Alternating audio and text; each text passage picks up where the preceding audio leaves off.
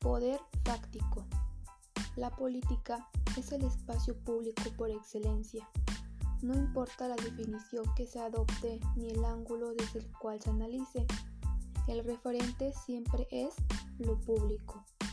La política como espacio público está sujeta a la colonización por parte de intereses privados que ejercen una presión constante por verse beneficiados. La diferencia de calidad entre una democracia y otra es el grado en el que esto ocurre.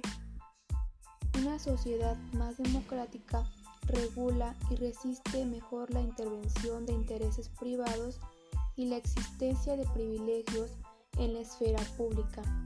Etimológicamente, privilegio quiere decir precisamente ley privada y puede entenderse de dos maneras, como un derecho especial o inmunidad otorgada por la autoridad, o como un poder especial que deriva de la posición económica, social o política. Ambos tipos de privilegios determinan qué tan público es el espacio público o qué tan capturado está. En México están presentes de manera muy extendida los dos privilegios, permisos que otorga la ley a ciertos sectores y ventajas que derivan de la posición de poder. El poder de facto es el que surge de la acción colectiva y del despliegue de recursos privados.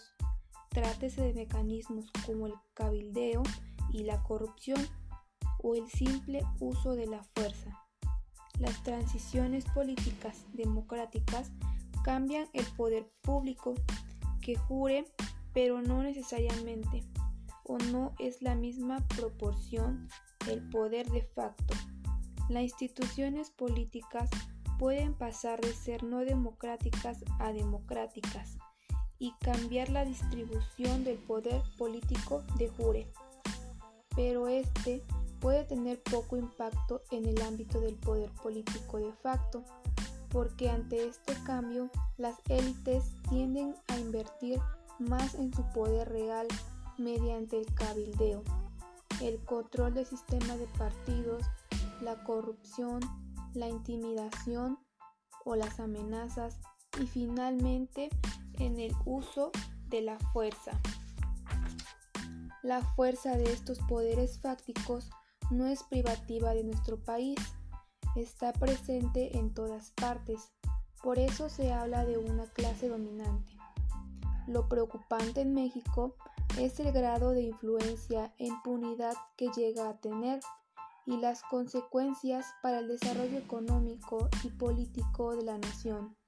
No se trata única ni principalmente de la acumulación de riquezas en pocas manos, sino de la forma de reproducirla atenta en términos económicos contra la competitividad del país, los intereses de los consumidores y el bienestar de la población, y en términos políticos y legales contra la igualdad, la transparencia y la democracia.